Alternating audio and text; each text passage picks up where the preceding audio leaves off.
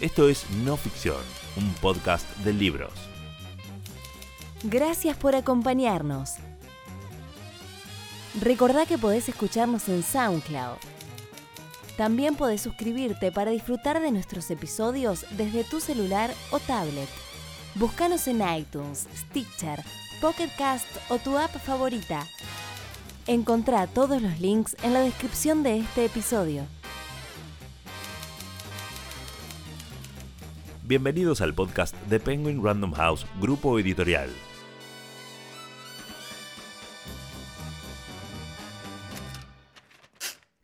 Hoy, Acelerar, un libro de John Cotter, publicado por Editorial Conecta.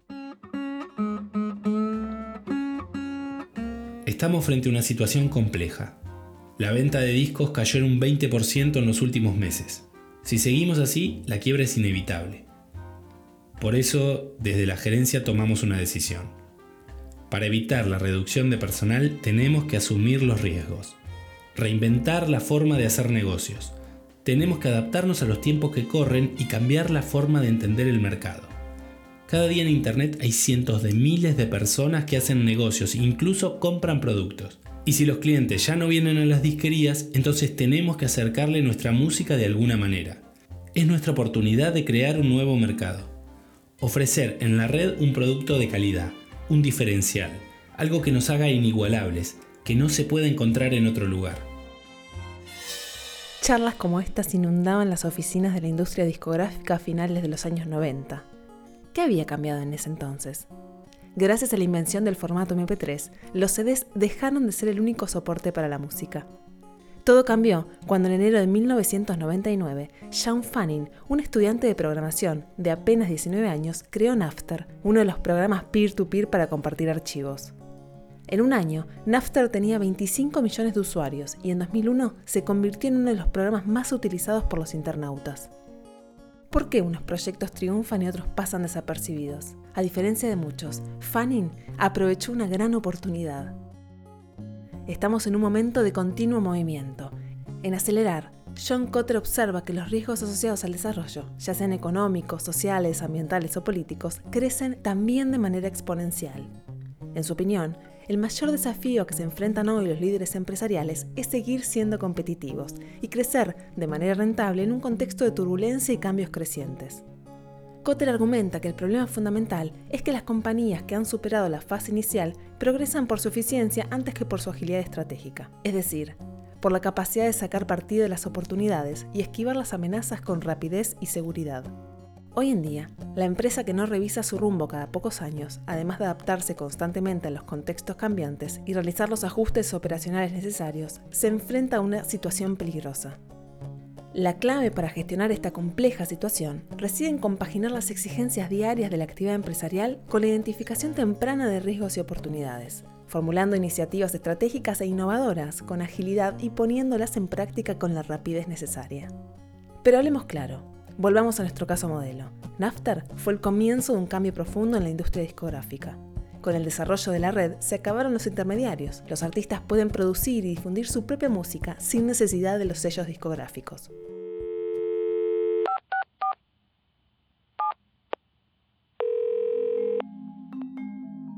Buenos días. ¿Me podría comunicar con el señor Mateo Gómez? Muchas gracias.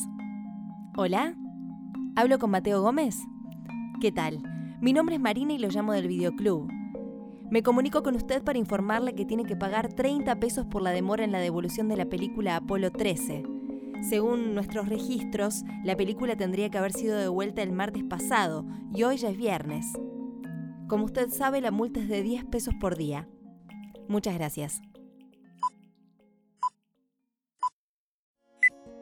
Casos como el de Mateo Gómez sucedían muy a menudo en la década de los 90. Esta situación no tiene nada distinto a lo que le pasó a un señor llamado Reed Hastings en 1997. La diferencia está en que Hastings aprovechó su situación y se decidió crear Netflix, una empresa de alquiler de DVDs que ofrecía como diferencial la posibilidad de entregar las películas por correo, y lo mejor, sin límite de tiempo para devolverlas. Para Hastings, el negocio estaba en cobrar una cuota mensual. La idea resultó todo un éxito y actualmente esta empresa ofrece películas y series que pueden ser vistas en cualquier dispositivo conectado a Internet. De esta forma, los usuarios tienen en sus manos el mejor canal de distribución, capaz de poner a disposición del público una cantidad de películas muy superior a lo que la industria podía ofrecer. Estamos ante una época de microaudiencias, de la especialización, de la comunicación directa con el público. Una época que ha generado nuevos modelos de negocio y capaces de llevar la expresión artística más allá del mercado.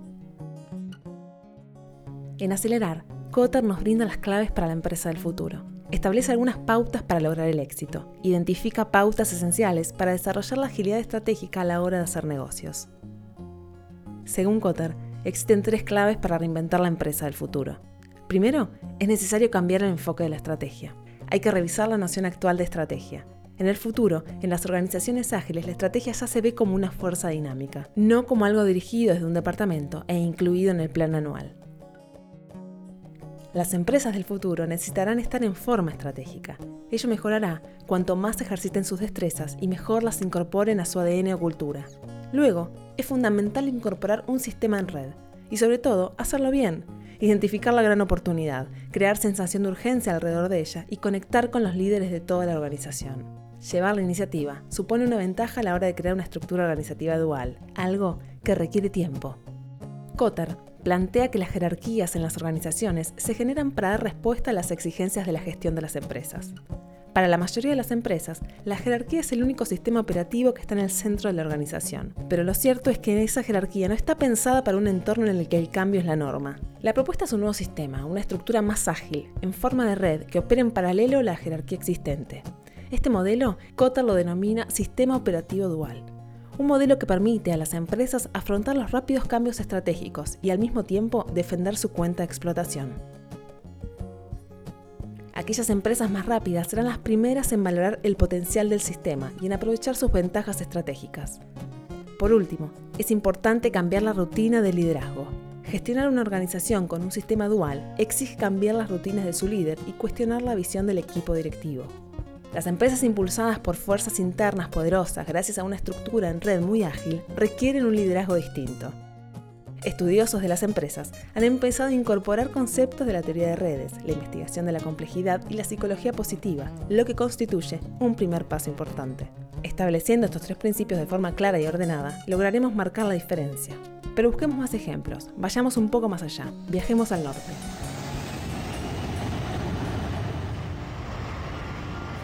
Mucha gente no tiene idea quién es Samuel Pippon Langley. A comienzos del siglo XX, conseguir el vuelo tripulado autopropulsado era como el punto com de hoy. Todo el mundo lo estaba intentando. Y Samuel Pippon Langley tenía todo lo que suponemos es la receta del éxito. Quiero decir, incluso hoy si uno pregunta ¿por qué falló tu producto o tu empresa? La gente siempre responde una variante de las mismas tres cosas. Falta de capital, las personas equivocadas, malas condiciones de mercado. Son siempre las mismas tres cosas. Así que vamos a explorar esto. El departamento de guerra le dio a Samuel Pippon Langley 50 mil dólares para que ideara esta máquina voladora. O sea, el dinero no fue un problema.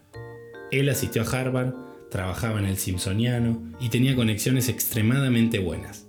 Conocía todas las grandes mentes del momento contrató a los mejores que el dinero pudo reunir y las condiciones del mercado eran fantásticas. The New York Times lo siguió a todas partes y todo el mundo estaba a favor de Langley. Y entonces, ¿cómo es que nunca oímos hablar de Samuel Pippon Langley? A unos cientos de kilómetros de distancia, en Dayton, Ohio, Orville y Wilbur Wright no tenían ningún ingrediente de lo que consideramos como la receta del éxito. No tenían dinero, financiaban el sueño con las ganancias de su tienda de bicicletas. Ninguno en el equipo de los hermanos Wright tenía educación universitaria, ni siquiera Orville o Wilbur. Y el New York Times no lo siguió a ninguna parte. La diferencia fue que a Orville y Wilbur los guiaba una causa, un propósito, una creencia. Ellos creían que si fuesen capaces de idear una máquina voladora, eso iba a cambiar el curso del mundo. Samuel Pippon Langley era diferente.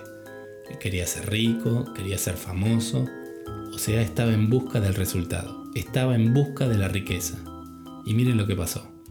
La gente que creyó en el sueño de los hermanos Wright trabajó con ellos dejando sangre, sudor y lágrimas. Los otros solo trabajaron por el sueldo. Y eventualmente el 17 de diciembre de 1903, los hermanos Wright remontaron el vuelo y nadie estaba ahí siquiera para experimentarlo. Nos tuvimos que enterar unos días más tarde. Y una prueba de que a Langley lo movía el interés equivocado es que el día que los hermanos Wright remontaron el vuelo, él abandonó. Podría haber dicho, muchachos, es un descubrimiento asombroso y voy a mejorar su tecnología. Pero no, no lo hizo. No fue el primero, no se hizo rico, tampoco famoso, así que abandonó. La gente no compra lo que uno hace, compra el por qué uno lo hace. Esta es la teoría de Simon Sinek, un antropólogo inglés y profesor de la Universidad de Columbia en Nueva York. Sinek contrapone el caso de los hermanos Wright con el Samuel Clearport Langley. Al igual que Cotter, Sinek propone que el cambio está en la forma de liderar una empresa. Él tiene un modelo simple y lo llamó círculo de oro. Para entenderlo, debemos remitirnos a responder tres preguntas. ¿Qué, cómo y por qué? Sinek afirma que la gran mayoría de las empresas tienen claro a qué se dedican o qué hacen. Algunos incluso tienen una conciencia plena de cómo lo hacen, pero muy pocas empresas saben por qué hacen lo que hacen. En otras palabras, solo las compañías exitosas se preguntan primero por qué existimos. Y aquí está la cuestión. Las personas que han cambiado el mundo tienen algo en común, actúan pensando en el motivo final de sus actos. El caso de los hermanos Wright demuestra la teoría de Sinek y nos ayuda a pensar en el modelo que propone Kotter en acelerar.